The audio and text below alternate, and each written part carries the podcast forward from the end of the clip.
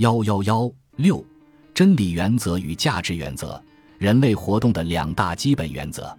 通过对人的实践活动和认识活动，以及活动中的真理与价值、事实性认识与评价性认识的探讨，可以得出这样一个结论：即人类活动以追求真理和创造价值为主题。真理原则和价值原则构成了人类活动的两大基本原则。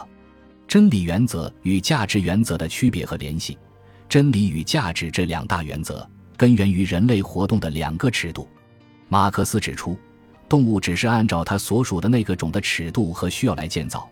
而人却懂得按照任何一个种的尺度来进行生产，并且懂得怎样处处都把内在的尺度运用到对象上去。马克思在这里所说的尺度是指规定性、规律性；任何一个种的尺度是指任何对象、客体的规定和规律；内在的尺度则是指人主体自身的规定和规律。人能够认识、把握对象的本性和规律，同时又能认识、把握自身的本质和规律。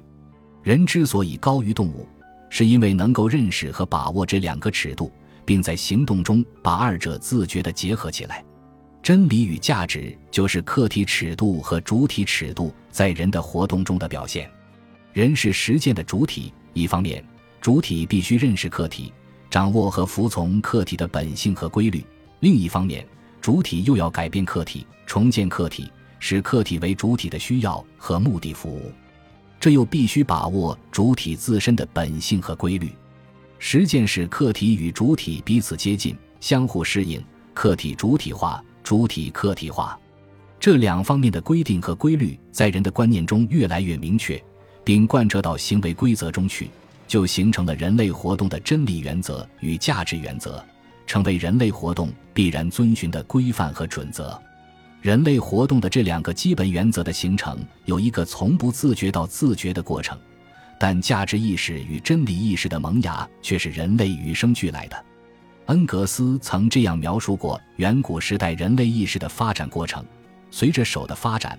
头脑也一步一步地发展起来。首先产生了对影响某些个别的实际效益的条件的意识，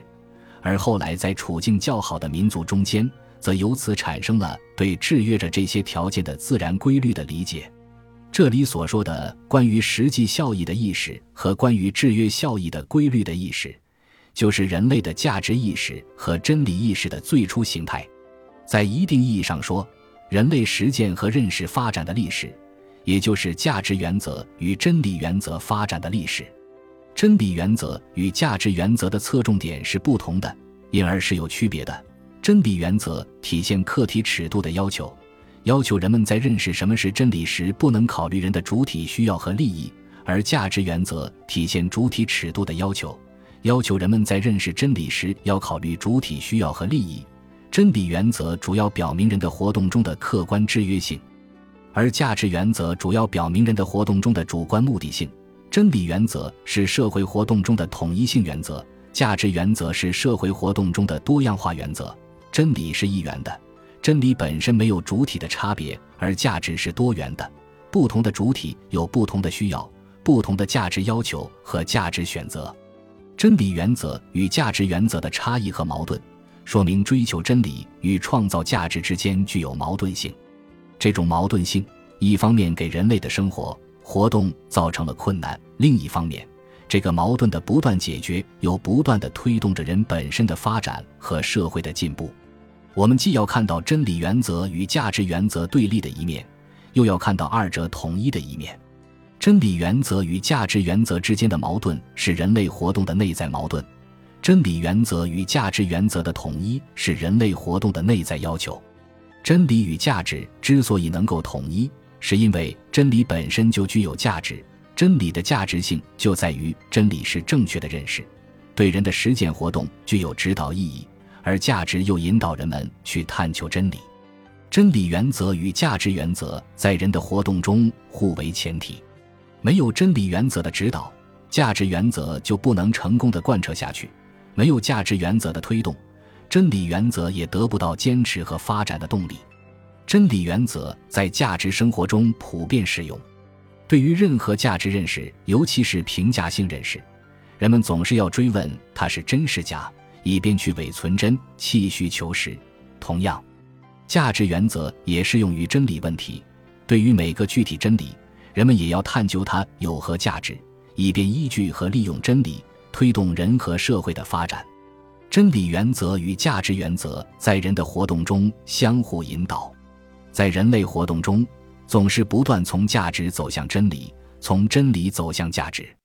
真理从被发现到进一步具体化和完善化的发展，是朝着更深刻、更全面理解人的生活条件和人本身价值的方向前进的。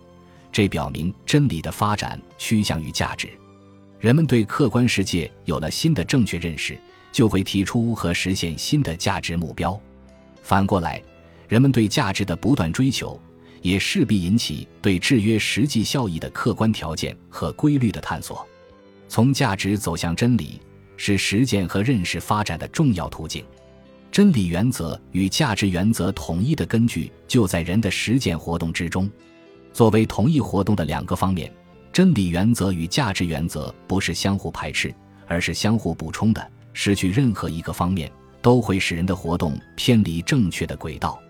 纵览人类发展史，可以看出，尽管人们的每项具体活动不一定都能实现真理原则与价值原则的完美结合，特别在阶级社会中，真理原则与价值原则的背离更是时常发生。但是，